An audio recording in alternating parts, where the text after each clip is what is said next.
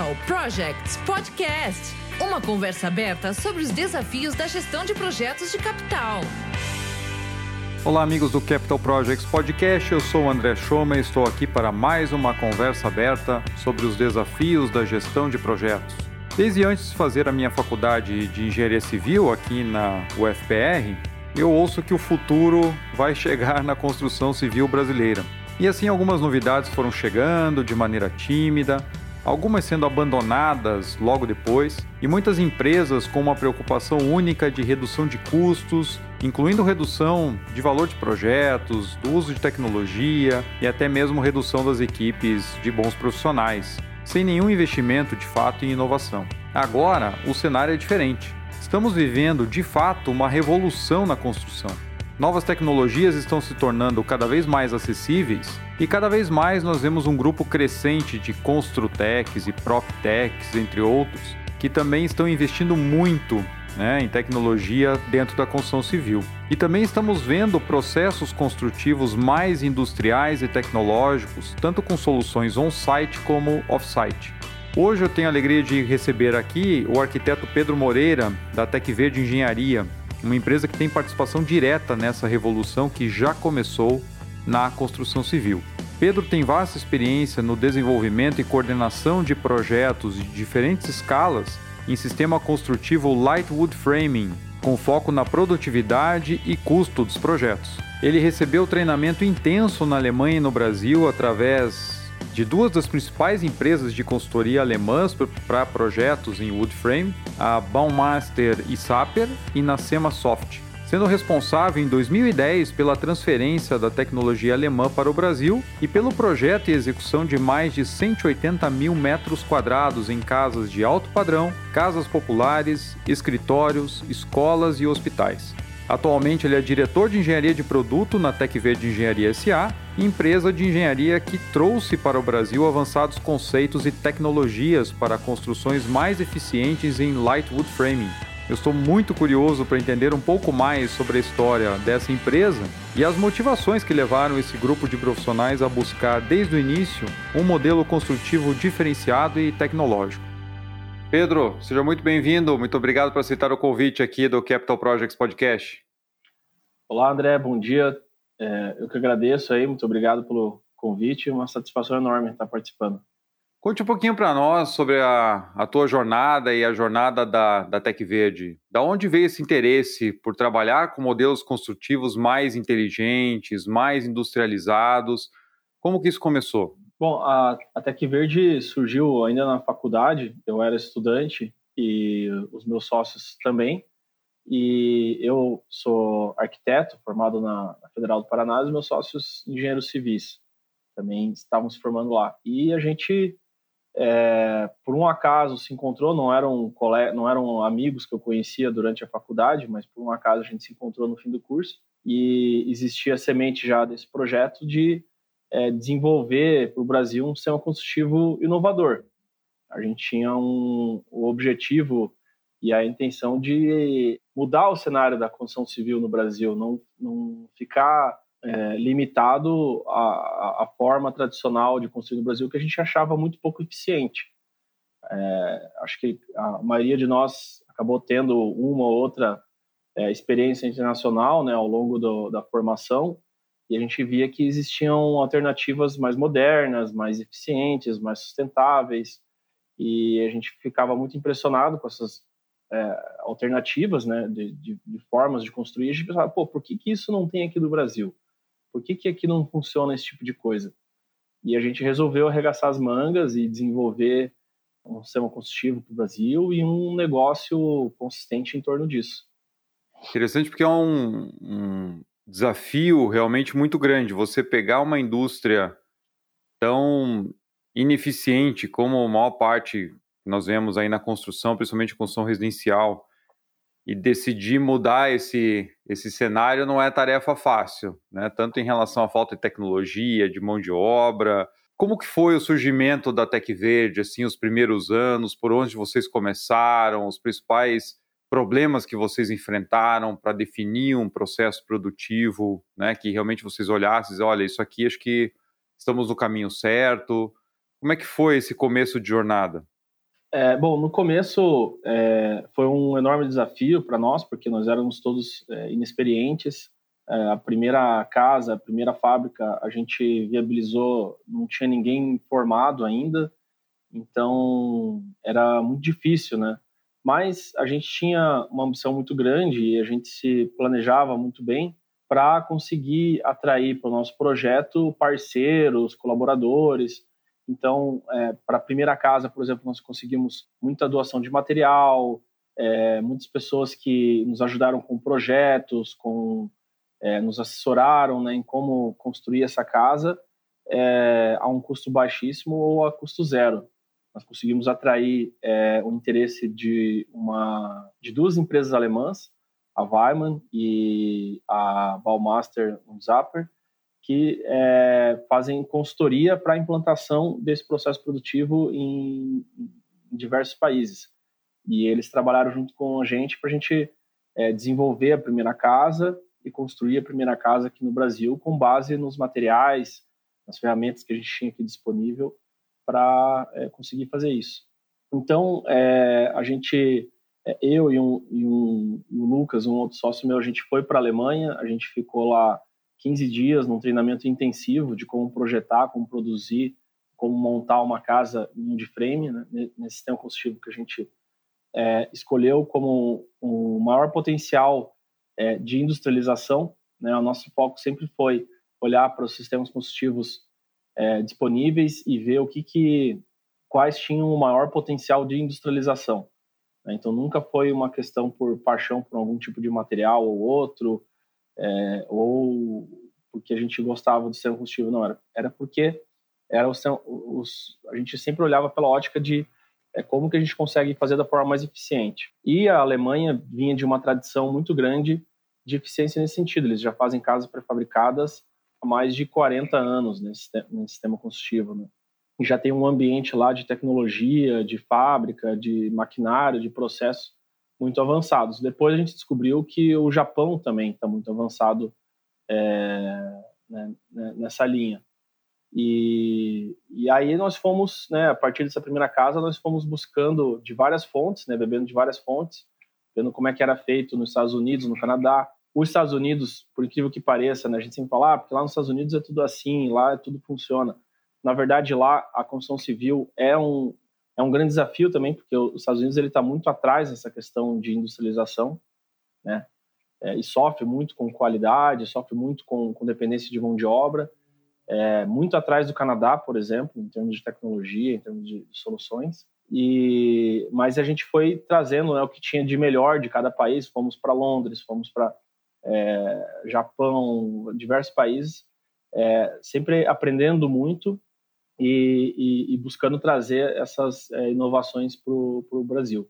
Então, a partir da nossa primeira casa, a gente começou a buscar contratos de casas de alto padrão, alto padrão. Como a gente tinha um sistema combustível inovador, ele não era financiável, né, nem em bancos privados, e não era segurável também, né? Então, a gente buscava casas de alto padrão com pessoas né, que iam fazer uma casa num condomínio, alguma coisa assim, é, e que tinham um caixa para bancar uma obra sem financiamento. Buscamos também parcerias para fazer obras institucionais, fizemos uma obra para o TFPR, uma obra, duas obras para o Senai, uma creche também em Araucária.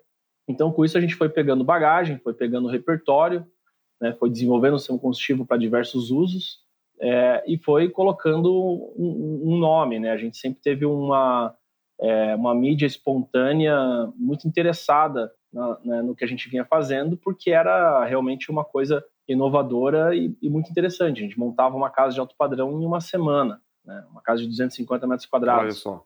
Muito rápido. Então, isso né, atrai uma, uma intenção, faz um certo barulho, e com isso a gente foi conquistando um, um nome na praça, foi conseguindo cada vez mais parcerias. E desde. É, né, a Tec Verde hoje tem 12 anos, a gente começou em 2009.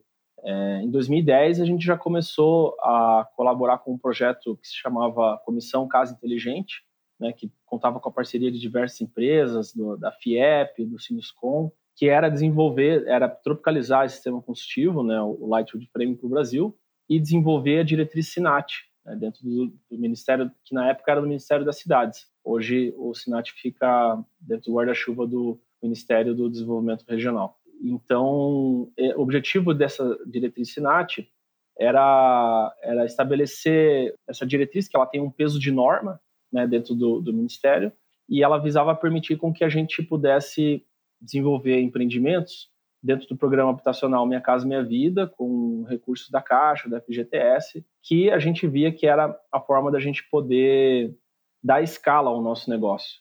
A gente vinha fazendo casos de alto padrão, mas a gente acabava virando uma boutique de projeto. Cada projeto era um arquiteto uhum. diferente, um cliente diferente, uma casa completamente diferente.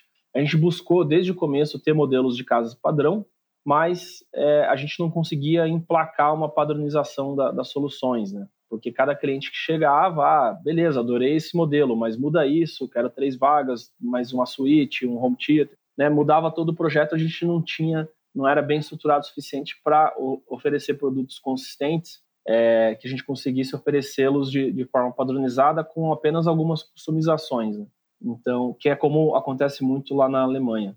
Então, a gente a, tinha muito claro que a gente precisava é, trabalhar com empreendimentos em escala e o Brasil vinha é, o programa Minha Casa Minha Vida acho que foi lançado em 2008, 2009, né? se uhum. não me uhum. engano. Então, a gente precisava entrar, entrar nessa onda, surfar essa onda, e aí a gente é, conseguiu estabelecer a diretriz SINAT, conseguimos aí depois, cada, cada empresa que quer trabalhar dentro dessa diretriz, dentro do sistema constitutivo, né, um documento público, precisa ter o seu certificado próprio, né, que se chama DATEC, que também é uma avaliação feita por uma ITA, no nosso caso, o Instituto Falcon Bauer, e ela comprova que a gente atende a todas as normas brasileiras e a essa diretriz específica com as nossas construções. Né? Ele é uma certificação de qualidade e uma avaliação técnica do produto. É, então, diversos ensaios que foram feitos, simulações, protótipos, para testar a segurança, a construtibilidade, a durabilidade, etc., do sistema construtivo.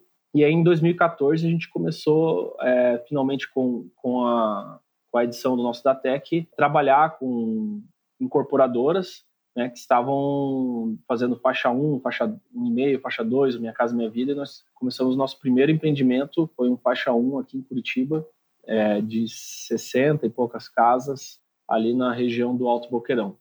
Então aí, começaram com residências. Começamos com residências, é. Daí a gente começou a migrar minha o, casa, minha vida, o, né? o nosso negócio para empreendimentos em escalas maiores, né? Em vez de fazer um projeto específico, especial, uma por vez, que no, no caso de um sistema industrializado consome um esforço de engenharia muito grande para você fazer apenas uma vez. Ainda mais é. por conta da nossa da gente ser ainda muito é, uma empresa jovem, né? Todos os processos não estavam ainda bem consistentes, não estavam bem padronizados.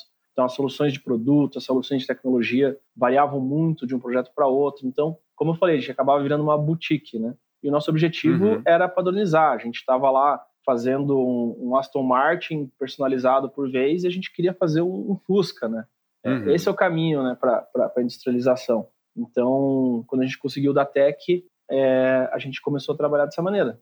Né? Nós começamos a fazer casas térreas, depois sobrados, e aí a partir de 2016 nós começamos a desenvolver o prédio, né, tecnologia para prédio de quatro andares, que uhum. teve uma reformulação é, importante da, da, nossa tecnologia. Né? Nós fomos, fizemos diversas missões técnicas, né? juntamos uma massa crítica de, de colaboradores. Então, nós levávamos clientes, o pessoal do Instituto Falcon Bauer, do, do, do, do IPT, viajávamos para o Canadá, depois fomos para os Estados Unidos, depois fomos para a Europa, para ver como é que eram essas construções, para a gente é, desenvolver ela aqui para o Brasil.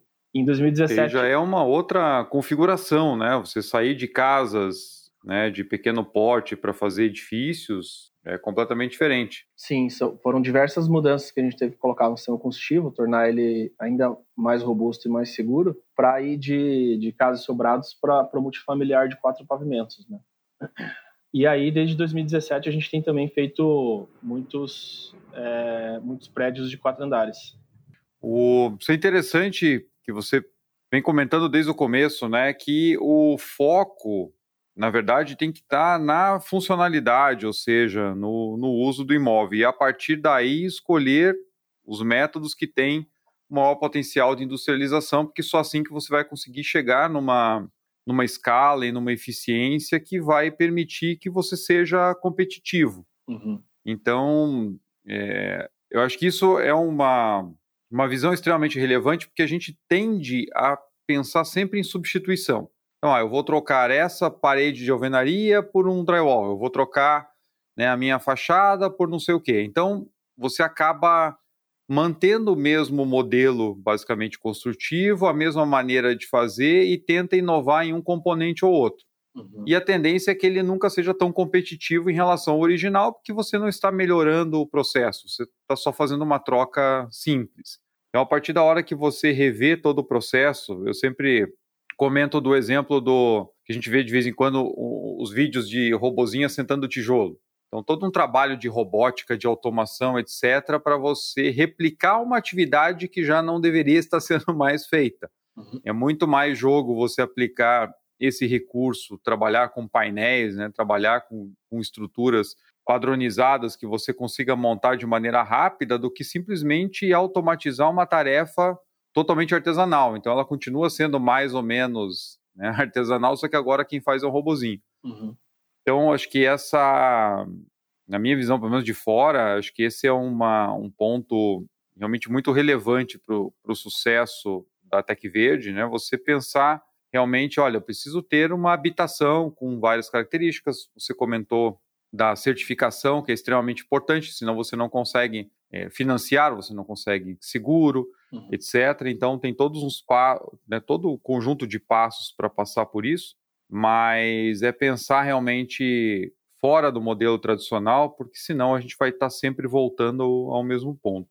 E aí, em paralelo, você comentou bem também que a personalização ela acaba ficando muito cara. Primeiro, pela questão de escala, e segundo, porque é importante as pessoas saberem né, o quanto de engenharia tem por trás de um processo industrializado, quanto tem de expertise no, projeto do seu painel, com as instalações, né, tecnologia envolvida, treinamento. Então, uma alteração de projeto, você tem uma equipe multidisciplinar que trabalha né, com, com, diversas ferramentas que vão simular isso, etc., antes de você ir para um teste, fazer realmente uma implantação.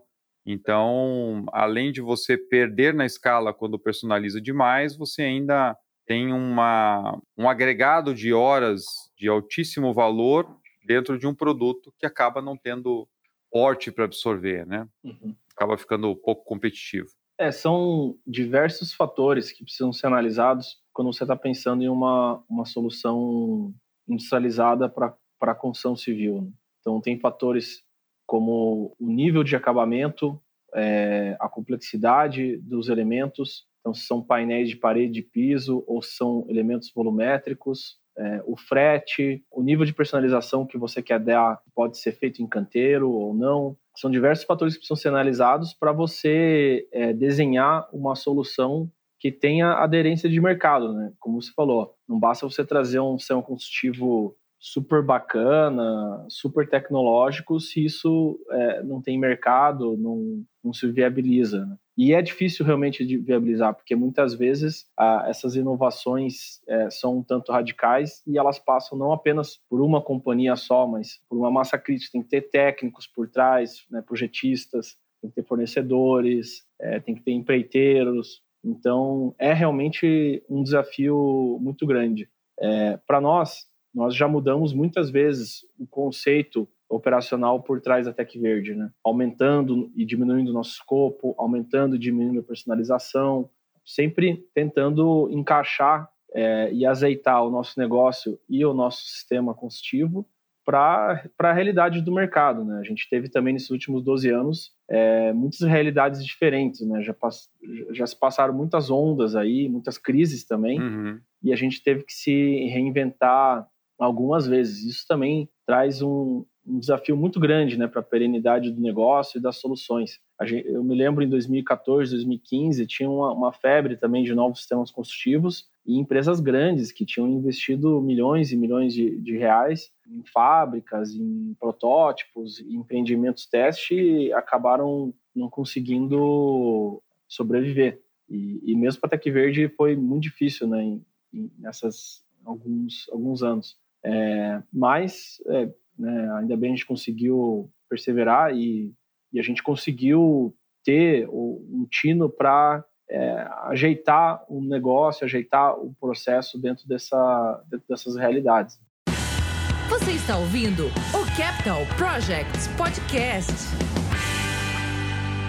Meus amigos, a partir de agora nós temos mais uma novidade aqui no nosso canal. Vocês já estão acostumados com a qualidade profissional da edição do nosso podcast e mais recentemente agora com o nosso canal do YouTube. E tudo isso é possível graças aos parceiros que trabalham com a edição dos podcasts, as artes, a marca, todas as edições que vocês veem aqui e também no YouTube. Tudo isso sem contar o investimento em equipamentos e viagens para gravação em estúdio. Então, para que tudo isso continue sendo viável, eu estou abrindo um canal de apoio para nossa comunidade para que esse projeto possa não apenas continuar, mas que siga crescendo, como crescemos tanto em 2021. Então eu criei uma página de membros no Catarse.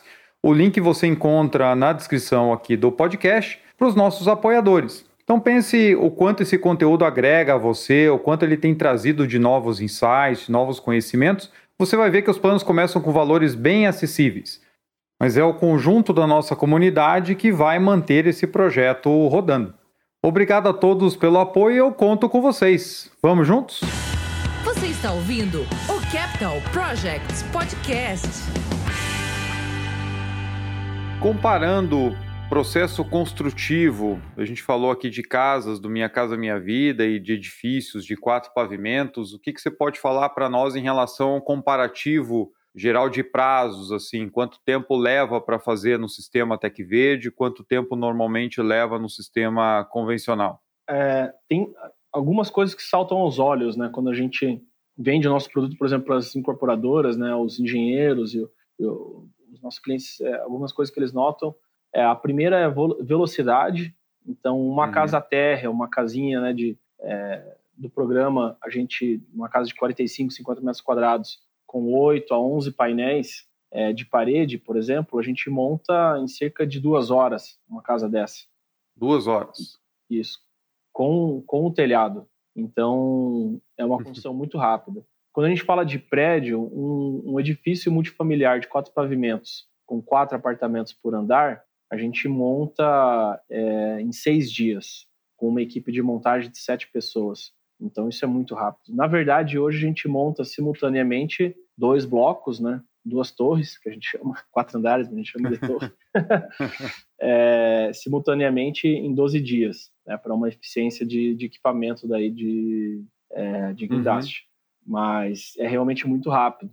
Hoje a gente tem não só o sistema construtivo estrutural, né, mas a gente traz junto com ele uma série de soluções é, que a gente chama conceito plug and play. Então, toda, todos uhum. os chicotes elétricos são pré-fabricados, todos os kits hidráulicos são pré-fabricados, tem kit que vai embutido em painel de parede, em painel de piso, os shafts são pré-fabricados, então a face do, do shaft, a gente usa muito shaft de drywall, né? Então ele já vem montado, já vem com misturador de chuveiro, já vem com registro, posicionado, fixado, com a profundidade dele correta em relação ao, ao acabamento, se é uma chapa de gesso, se tem cerâmica ou não. Tudo isso já é simulado no BIM, né? a gente usa muito gêmeo virtual para a gente conseguir modelar é, e ter uma curacidade nos nossos projetos, né? não, não deixar bola quadrada para ser resolvida em, em obra. Né? Isso, a gente sempre tem um conceito de deixar tudo super bem resolvido para a operação. Então a gente usa muito protótipo, muito design for manufacturing assembly, é, muito failure mode and effect analysis, muitas ferramentas de gestão de análise de risco que a gente traz de experiência né, da, da indústria automobilística para a construção civil, para a gente não apenas um sistema construtivo, mas uma solução completa construtiva, né, alinhando sistemas de, de vedação, de impermeabilização, para ter uma construção mais eficiente. Né? A gente tem soluções hoje como as janelas, vão já instaladas e vedadas de fábrica, é, a gente tem uma solução agora de mesclar construção 2D, que a gente chama, né, que são painéis de parede, piso, cobertura com módulos, né, com, a gente faz é, é, pod de banheiro, então o banheiro já vem modular, ele já vem com piso, as quatro paredes, vem com um forro, e ele por dentro está todo acabado, toda a impermeabilização, todos os revestimentos, é, louças, metais, até a porta a gente consegue enviar, o teto já lixado, pintado, isso já vai pronto uhum. para a obra, né? Então você tira, você consegue produzir isso na fábrica com um processo padronizado, né, dentro de um ambiente controlado, é, e, e, essa montagem toda na, no canteiro fica muito mais simplificada, né? Você consegue reduzir muito seus custos indiretos em canteiro por conta disso.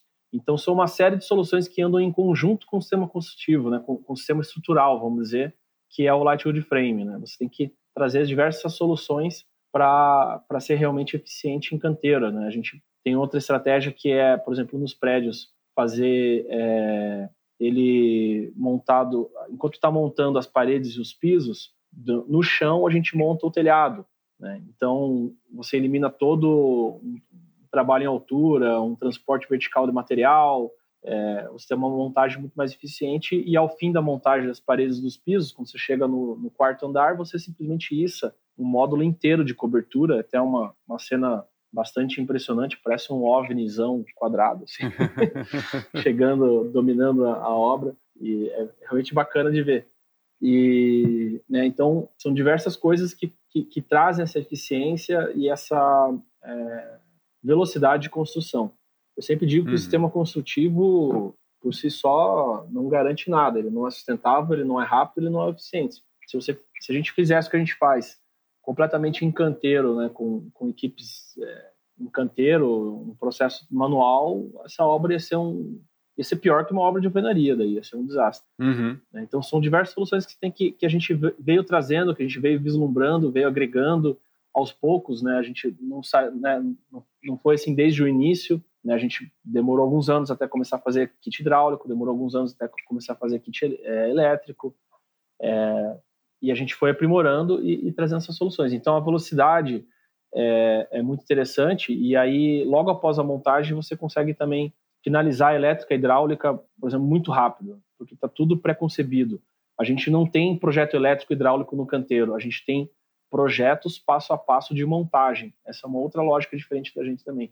A gente tem um projeto elétrico e hidráulico que ele é, vamos dizer assim, brincando, padrão, assim, é, padrão de mercado para inglês ver. Ele está lá como documentação da obra, importante. Mas uhum. o que você tem, na verdade, executivo, é você pega esse sistema elétrico, sistema hidráulico, você desconstrói ele em partes menores e, né, e, e lá na fábrica, para cada mesa, para cada estação de trabalho, vai um, uma instrução, um, um projeto uma lista de cortes simplificada para ele fazer uma parte disso, né? Um chicote, um, um kit de chuveiro, um kit de, de, de cozinha, de lavanderia. E na obra uhum. nós temos projetos de montagem, que são muito é, ricos de informação e detalhes. É, parece ser muito fácil de montar, né? Na verdade, não tem nem eletricista na, no canteiro. O eletricista só para fazer o fechamento e fazer os testes de energia no, no fim disso.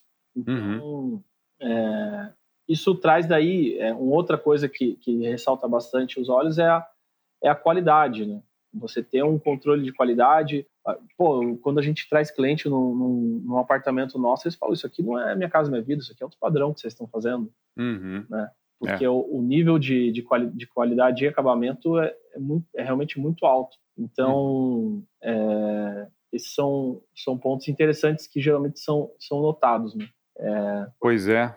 E aí você já me trouxe um problema aí, Pedro, porque em aulas tradicionais de gestão de projetos a gente sempre fala, né, quando a gente quer explicar lógica rígida de cronograma, ou seja, o que, que eu faço antes, o que, que eu sou obrigado a fazer depois. Um exemplo clássico é sempre assim, né? A gente não pode fazer o telhado antes das paredes e da estrutura. Uhum. E aí vem a Tec Verde e faz isso antes. Né?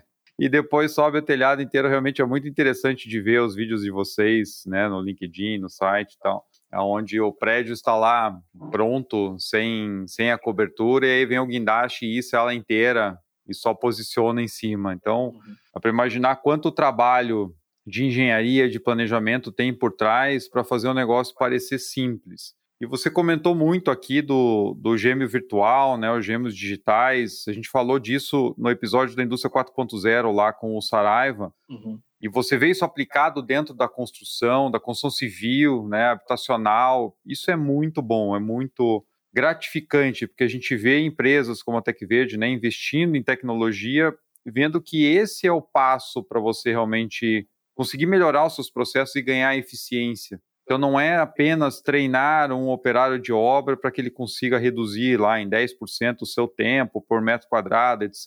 É você mudar as tarefas para que elas sejam realmente mais eficientes e mais rápidas. Então, isso traz, traz muita diferença. É, o, o mercado foi muito resistente de adotar tecnologias. O que eu ouvi de, de gente falando, ah, minha casa e minha vida dá para contar ó, na mão a quantidade de tomadas, de ponto de esgoto, de hidráulico, não precisa de BIM para isso, é sempre o mesmo projeto, sempre a mesma coisa. E fico impressionado com isso. A gente, a gente usa muito o BIM, muito mesmo, porque apesar de ser realmente é, simples, né, são edificações ou habitações de baixa complexidade, é, a, a, modelagem, né, a, a, forma de você modelar está intrinsecamente ligada com o teu processo produtivo, seja uhum. ele em fábrica ou em canteiro. Então, você tem que modelar com base no teu, é, no teu processo e muda muito né, de, um, de um projeto para o outro ou do processo Tec Verde para outros processos. E eu vejo extremamente necessário, não só a modelagem. Como eu disse, para você entregar um projeto bem pensado para a operação, para operação só se preocupar com produção e produtividade, você tem que entregar essa bola redonda. Ou seja, não pode uhum. ter decisões a serem tomadas na, na obra. A obra é um processo de montagem apenas. Né? As coisas têm que vir já pré-concebidas e pré-concebidas corretamente. Eu ficava louco quando a gente começou a contratar kit elétrico né, de, de empresas que fornecem essa solução para o mercado. E aí, assim, ah, não, a gente vai depois que você montar o primeiro apartamento, a gente vai lá, monta o primeiro kit elétrico para validar hum. o kit. E aí, depois de 15 dias, eu começo a entregar para você. Eu falei assim, meu amigo, depois de 15 dias eu já montei. Já está é, pronto?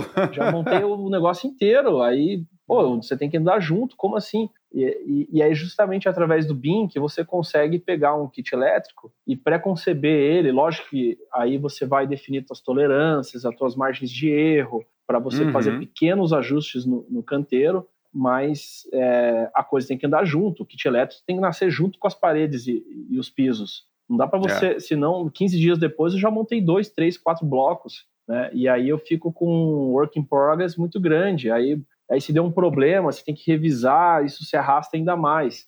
Né? Então, a modelagem, por exemplo, do kit elétrico anda muito é, em paralelo ao desenvolvimento dessa solução, né, quando a gente está modelando junto com a estrutura, porque é, o cara que está colocando lá os montantes, as travessas de madeira, tem que estar tá, é, trabalhando junto com o cara que está passando conduíte, caixa de passagem, é, uhum. prumada, porque tem que ter os entalhes nos montantes, os furos, e tudo isso tem que andar junto os comprimentos de cabos têm que ficar, é, tem, tem que ser compatíveis. E a gente, é, lógico que não acertou de, de, de, prima nisso, mas a gente conseguiu estabilizar esse processo, padronizar ele. Então, o cara que está lá modelando, ele tem uma instrução de trabalho clara como que é a estratégia para ele modelar, quem tem prioridade aonde, para ele poder replicar isso numa casa, num sobrado, no modelo A, B e C de prédio com uma acuracidade alta, né? Então isso, isso que é isso que é interessante, isso que a gente vê como industrialização. E aí o BIM é, é fenomenal para isso, mas não apenas o BIM, né? Então sempre que a gente tem, por exemplo, um shaftzinho novo, tem um, um kit de, de, de, chuveiro diferente, porque agora é com água quente, agora não sei o quê. Então modela, faz um protótipo, faz um mock-up, faz um, né, um, MVP. A gente usa muito esses conceitos de desenvolvimento de produto é, na construção civil né, para você acertar realmente, aparar as arestas. Né, porque uhum. é realmente muito difícil você fazer um projeto de alta complexidade e não ter nenhuma falha, nenhuma omissão de projeto. Né? Às vezes a informação que o cara que está lá na mesa montando aquilo, colocando aquelas peças, fazendo as fixações, às vezes uma informaçãozinha ou outra é crucial e faltou para ele na prancha. Né? Então isso uhum. é, você tem que estar tá ali junto com é, a gente sempre fala, né? O nosso desenvolvimento de produto anda junto com o desenvolvimento de processos todo, todo esse trabalho é feito em conjunto, são vários times que se unem para a gente realmente modelar conforme aquilo vai ser é, produzido, montado, é, transportado.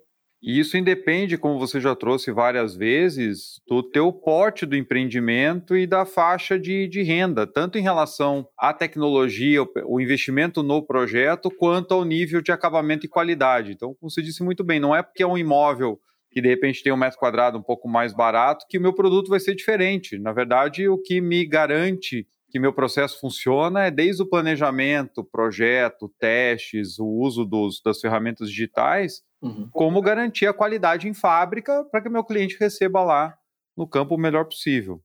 Que a gente, desde o início, teve é, experiências com outras tipologias, com outros é, tipos de edifícios, né? Então, no tempo que a gente fazia lá casas personalizadas de alto padrão, também a gente fez alguns, algumas obras institucionais, é, escolas, escritórios, né, obras especiais. A gente teve essas experiências é, desde, o, desde o início da Tec Verde, que eram negócios que apareciam para a gente, a gente trabalhava eles de uma forma reativa.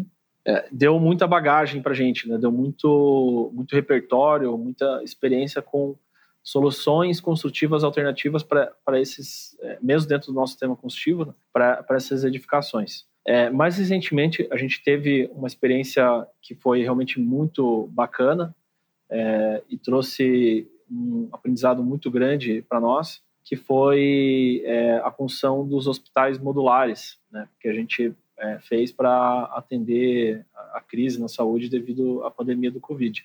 É, foi uma parceria entre a Tec Verde e a Brasil Cubo, que é uma empresa off-site de Tubarão, em Santa Catarina.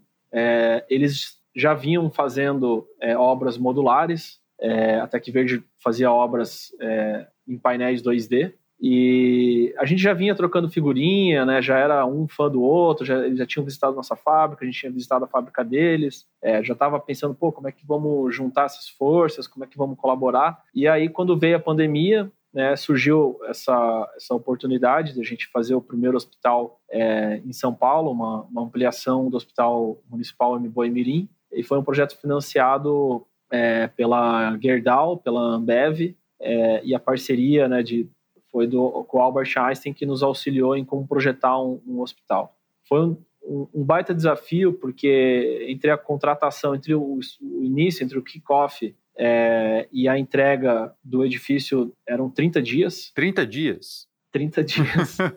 Acho que eram uns 2.000, 2.500 metros quadrados de construção. Olha só. Eram uns 60 é, leitos, se não me engano. É, era basicamente uma, um edifício de ampliação para enfermaria, né? uhum. para internação e tal. Então, assim, não tinha centro cirúrgico, não tinha consultas, é, os ambientes eram muito padronizados, mas mesmo assim foi um desafio gigante, porque a gente é, fez todo o projeto, planejamento e compra de materiais e, e contratações em sete dias. Nossa! Então foi uma, uma loucura muito grande. Né? Trabalhamos fim de semana, noite adentro, virando noite. Teve gente que virou duas noites seguidas. Olha. A gente dar conta disso, porque, é, primeiramente, o, primeiro desafio era a gente unir as forças dos dois sistemas construtivos. A Brasil Cubo trabalhava com, com um sistema modular é, baseado em estruturas metálicas. É, então, a gente basicamente concebeu um módulo é, onde o chassis era de estrutura metálica, e o chassi era feito, vamos dizer, basicamente por quatro vigas metálicas que formavam o piso,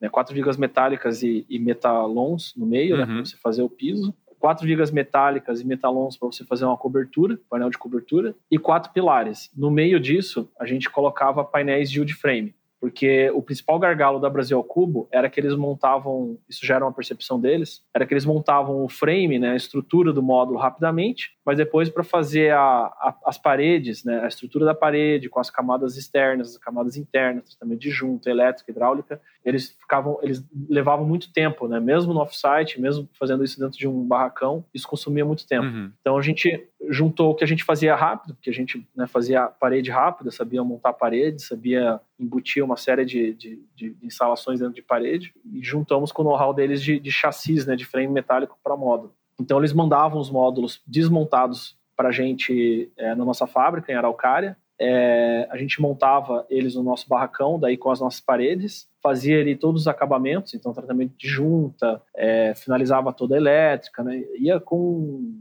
luminária instalada, todos os acabamentos, o piso, forro, pintado, louça, metal, porta, ia tudo instalado, é, enlonava e aí o módulo ia pronto lá para São Paulo. Então foram sete dias é, entre a gente começar a nossa produção. A Brasil ao Cubo até começou antes, acho que em três ou quatro dias eles já estavam fabricando os chassis uhum. e a gente começou a, a, produzir os painéis de parede no sétimo dia e, né, e no dia seguinte já começou a montagem, né, a montagem do módulo na nossa fábrica. Uhum.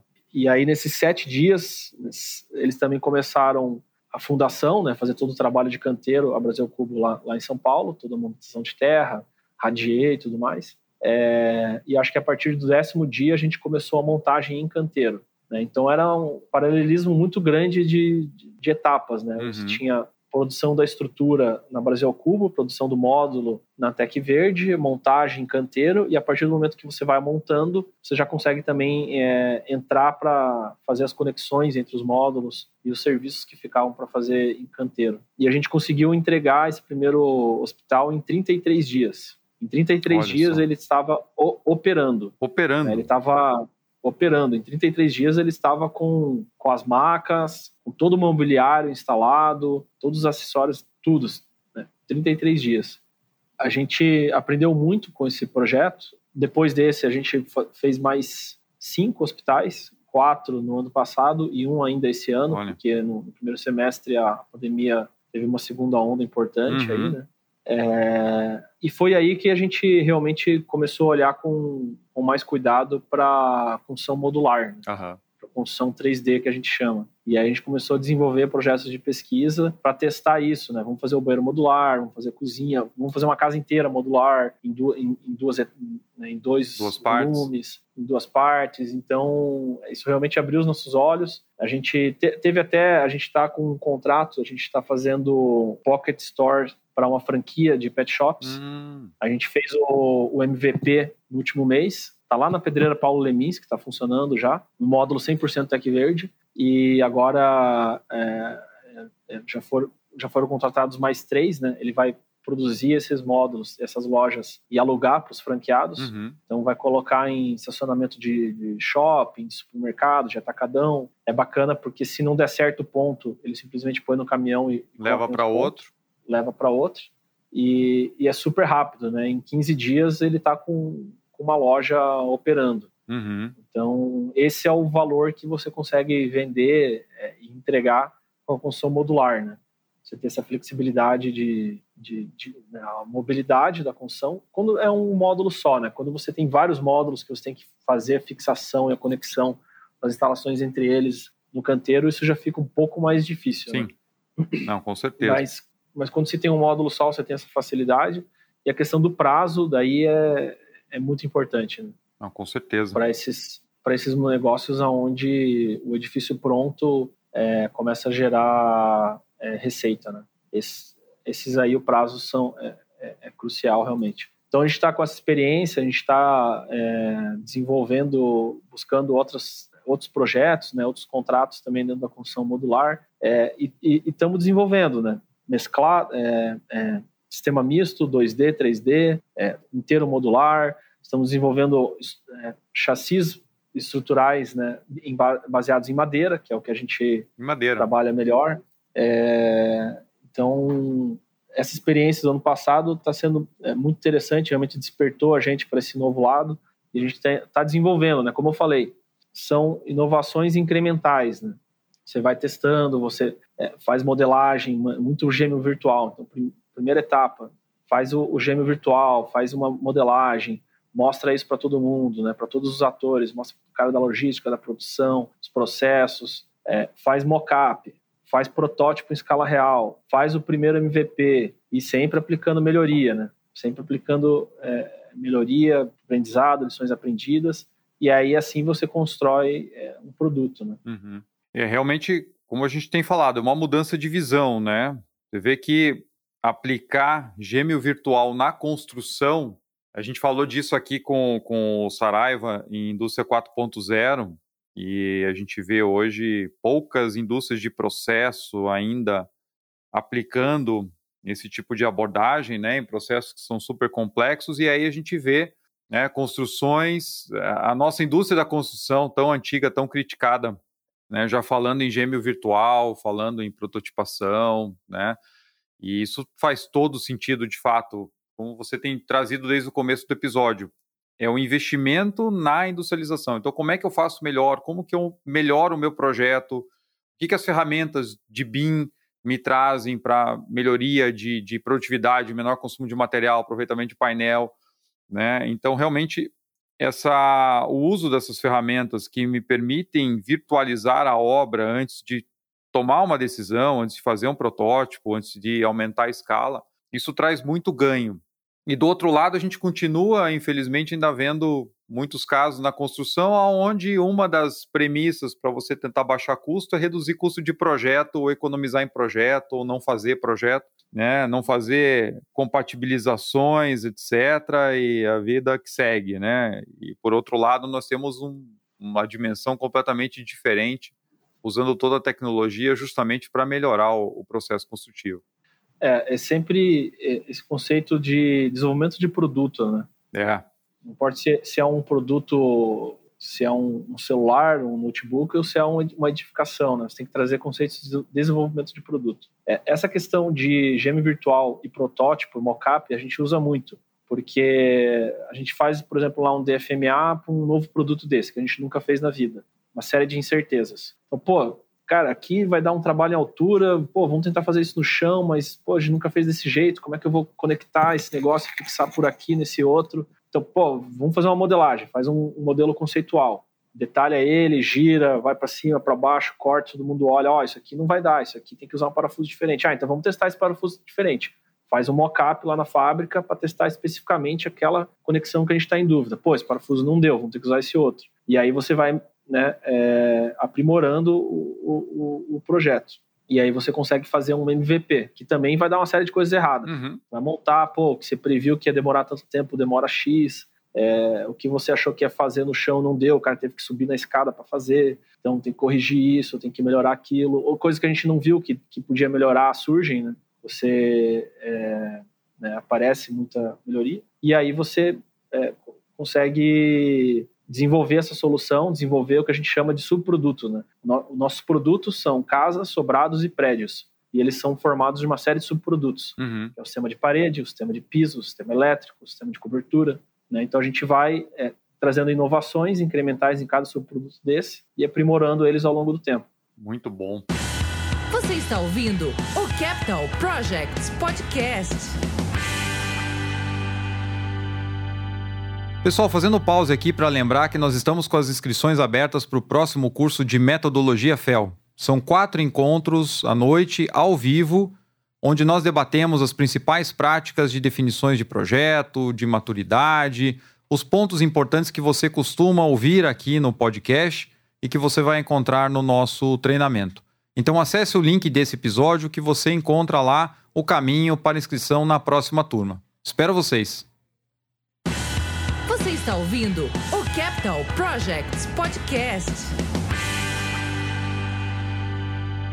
Com essa visão que vocês hoje têm do mercado e a experiência já acumulada em vários tipos de projetos diferentes, aquilo que vocês estão vendo realmente aqui no mercado brasileiro e as Construtex chegando um pouco mais forte, né? Pelo menos com muitas iniciativas acontecendo ao mesmo tempo. Na visão da Tec Verde, para onde vocês acham que vai a construção no Brasil nesse sistema mais industrializado, mais tecnológico? Está tendo muita demanda pelo mercado. O tema off-site está né, tá, tá bem difundido, né? industrialização, indústria 4.0, BIM, Lean Construction, todas essas coisas estão bem difundidas. Mas a gente ainda vê pouca aplicação desses conceitos, na minha opinião. Uhum. Por exemplo, quando a gente começou a fazer os hospitais, bateu muita incorporadora grande na nossa porta querendo painel fachada para prédio editorial. A gente foi lá, fez um puta estudo, é, uma proposta de valor é, bem consistente para a gente fornecer painéis de fachada para torres né, de 20, 30 andares. Mas aí chega a hora que se apresenta, vira, não, mas peraí, mas a minha parede de alvenaria custa tanto.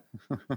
Sabe? A, a, discussão vira outra. A gente já. Não é o mesmo produto, né? Não tem nem Não comparação, é mesma coisa. né? Então é aquela coisa assim, todo mundo, ah, todo mundo quer o iPhone, mas está todo mundo querendo fazer ligação com o telefone de, de discar ainda, sabe? Uhum. É, no fim das contas, a comparação ainda é muito em termos de custo, assim e, e não uma comparação de valor. É, sem levar em conta os outros benefícios, os ganhos.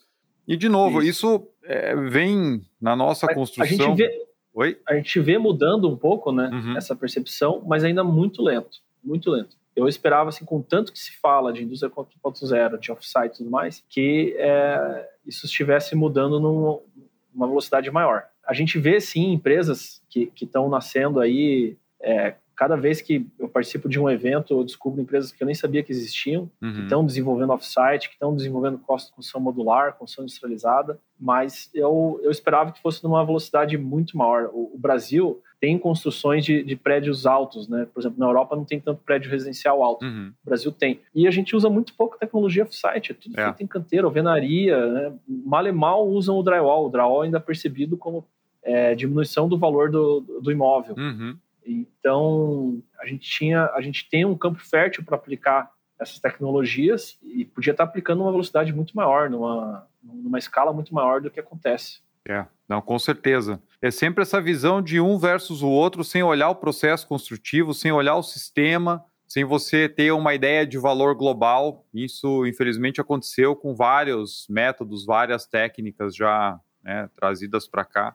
Até o drywall que você comentou, né? Então, mas com tantos outros, onde a comparação é só é um versus o outro em relação a custo, mas são incomparáveis, são modelos incomparáveis. Você tem que começar a concepção do projeto já com sistema construtivo ou com tecnologias, né? É, bem definidas para que você tenha o ganho na escala, tenha o ganho no conjunto e não simplesmente comparar, né? Ah, o painel de fachada que eu tenho aqui ou que eu faço em alvenaria, ele vai custar muito mais barato, tá? Mas quanto tempo você leva? Quanto material você joga fora? Quanto tempo isso segura a entrega do teu prédio? Né? Quanta tecnologia tem embarcada nisso? É zero, né? na, na alvenaria.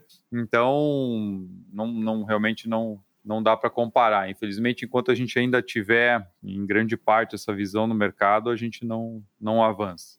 Uma questão que é muito é, importante e muito clara para a gente na Tec Verde é que o nosso sistema construtivo industrializado tem muito ainda a crescer, muito ainda a ganhar em performance. A gente sempre fala que o mato está altíssimo ainda. O nosso sistema construtivo não está no nível que a gente gostaria. Uhum. Ele ainda pode ser muito mais aprimorado, a gente pode ter reduções de custo importantes e ganhos de, de, de produtividade é, expressivos. Isso está bem claro para a gente, a gente tem projetos para melhorar isso, tem uma série de iniciativas dentro da nossa estratégia para melhorar isso, mas é, é, é interessante que as grandes incorporadoras, com quem a gente tem parceria, também têm essa visão porque vem trabalhando né, com sistemas de, de alvenaria é, estrutural ou parede de concreto. Nesses sistemas construtivos, é, elas percebem que ele já chegou num limite de otimização, num limite de ganho de performance, de, de custo, de, uhum. de, de, produtividade, e eles enxergam que no nosso sistema construtivo, mesmo né, a gente fazendo todo esse barulho, ah, montamos um prédio em tantos dias, não sei o quê, esquece toda essa história. Dá para melhorar muito mais, muito mais. Né? Então a gente tem muito campo ainda para aprimorar. Como eu disse, assim, a gente é, no, no, Brasil tinha que estar tá avançando numa velocidade ainda mais alta, sabe? Se a gente tivesse mais empresas, mais parceiros importantes é, olhando para isso. A gente também teve no último ano é, uma questão muito interessante que foi, por exemplo, a Tenda, né? A Tenda anunciou que está fazendo uma fábrica em wood frame uhum. para atender o mercado deles de casas e sobrados, né?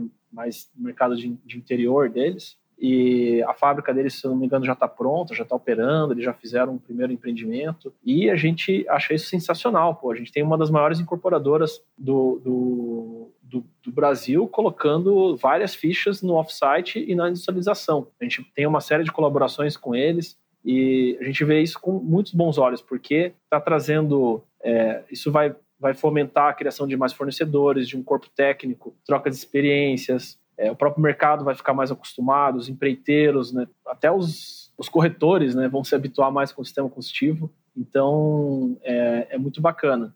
É, mas podia ser, como eu te disse, muito mais empresas olhando para isso e apostando de uma forma estruturada investimentos pesados em ganho de produtividade e em inovação na construção. Isso, porque aí você desenvolve todo o mercado né? Não são iniciativas isoladas. E aí você ganha em custo, ganha em produtividade, né? Ganha em desenvolvimento de sistemas. Isso de fato é muito importante. E se você não estivesse trabalhando hoje com construção industrializada, o que, que você acha que você estaria fazendo ou gostaria de fazer?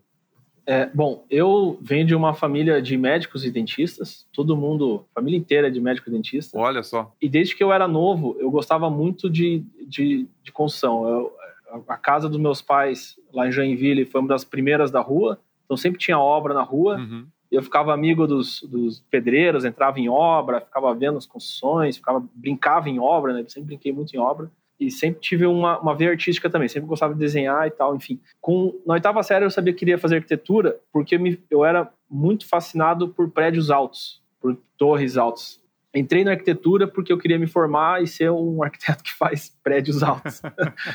é, sempre gostei de arranha-céus é, e tal. E hoje a gente tem né, até aí a Dubai brasileira aqui pertinho da gente. Pois né? é. Balneário Camboriú. E o, o sistema construtivo que a Tec Verde é, trabalha, ele é basicamente limitado a seis, oito pavimentos no máximo. Uhum. É, se você aplicar madeira engenheirada, né, madeira maciça, você consegue atingir aí hoje os 12, 18 andares. Isso no, no, no mundo, né? Uhum. Não tem nenhuma experiência assim, acho que aqui no Brasil. Então, é, tá um pouco limitado, mas eu acho que é, a Tec Verde nunca se limitou ao sistema construtivo. Se a gente tiver uma solução industrializada, um mercado, um público, e aplicar ela, é, a gente é, pode desenvolver produtos para isso, né? Então eu ainda me vejo no futuro pensando, concebendo fachada, concebendo construção modular misto com torres altas. É, eu acho que isso ainda vai acontecer no Brasil, tem que acontecer. No, no mundo inteiro está muito é, difundido já painel de fachada, né? Soluções industrializadas uhum. para prédios altos. É, a gente já foi aproximado por incorporadoras que atuam lá em balneário é, para fazer painéis de fachada. Então, acho que isso ainda vai acontecer. E se um dia, um dia eu saísse da Tec Verde e fosse ser um arquiteto, vamos dizer assim, tradicional, eu acho que eu tentaria trabalhar dessa forma. Excelente. Eu tenho certeza que a construção né, modular, industrializada, ela vai vai chegar nesse ponto, sim, com certeza. Pedro, uhum. para a gente encerrar, que sugestões você deixa para quem está começando, para quem gostaria de ingressar nessa área, para quem se interessou né, por sistemas construtivos mais industrializados? Que dicas você deixa aí para o nosso público? A dica que eu deixo é, é beber de várias fontes, né? É, eu acho que é importantíssimo, imprescindível ter experiências internacionais. É, e não precisa ir longe, o Chile aqui está com uma construção a seca, uma construção industrializada muito difundida. É, a própria Argentina tem iniciativas muito interessantes, a Colômbia tem também. É, e, claro, é, Estados Unidos, Europa e Ásia, né? China, Japão, é, são, são os pioneiros e são os mais avançados nesses diversos sistemas construtivos que existem. Uhum. Então, eu diria para beber dessas diversas fontes e, né, e, e, aprender de que forma a gente consegue combinar é, diversas técnicas e, e, combinar isso com os materiais, com a capacidade técnica que a gente tem aqui no Brasil e desenvolver soluções para o nosso mercado. Eu acho que esse é um, é um conselho que eu realmente daria aí. Excelente. Pedro, mais uma vez, muito obrigado por aceitar o convite aqui de dividir essa experiência conosco. Tenho certeza que o nosso público Gostou muito, então quero te agradecer de novo. Obrigado por participar aqui do Capital Projects Podcast. Pô, legal, foi muito bacana a conversa. É muito fácil para a gente né, colocar aí essas questões que a gente trabalha todo dia, então foi bem tranquilo. Estava um pouco até receoso, né? Pô, o que, que eu vou falar no podcast? foi o primeiro podcast, mas foi muito interessante. A, a conversa é sempre boa e fico muito, muito satisfeito e agradecido de ter participado. Espero que o pessoal tenha gostado aí tenha despertado aí alguma faísca nova. Ah, com certeza, com certeza, para muita gente. Valeu, Pedro, muito obrigado. Valeu, um abraço. Então, pessoal, acho que ficou claro que finalmente estamos avançando na construção civil, não é verdade? Você imaginaria há pouco tempo falar de gêmeos digitais, tanta prototipação, escalas dentro da construção, com o apoio tecnológico do BIM com todos os detalhes de todos os projetos para que você ganhe eficiência, consiga produzir em fábrica e monte uma casa em poucas horas? Acho que nesse momento as empresas mais tradicionais finalmente precisam abrir o olho para essa revolução. No ganho de eficiência, de prazo, através do uso da tecnologia e da capacitação dos seus profissionais. Nós vamos trazer esse tema muitas vezes aqui no podcast com várias empresas que estão trabalhando a parte de inovação, seja no método construtivo ou nas práticas de gestão. E espero vocês aqui comigo para compartilhar essas histórias, né, e podemos levar adiante essas boas práticas. Enquanto isso, lembro que estão abertas as inscrições para o próximo curso de metodologia FEL. O link você encontra na descrição desse episódio. As turmas têm lotado com bastante velocidade, então não deixe para a última hora. Peço também que você me ajude na divulgação desse material, encaminhando o podcast para os seus contatos, seus colegas que podem se interessar por esse conteúdo, e assim nós chegamos a cada vez mais profissionais. E por hoje é só. Eu espero vocês aqui na semana que vem. Um grande abraço e até a próxima. Uma produção, voz e conteúdo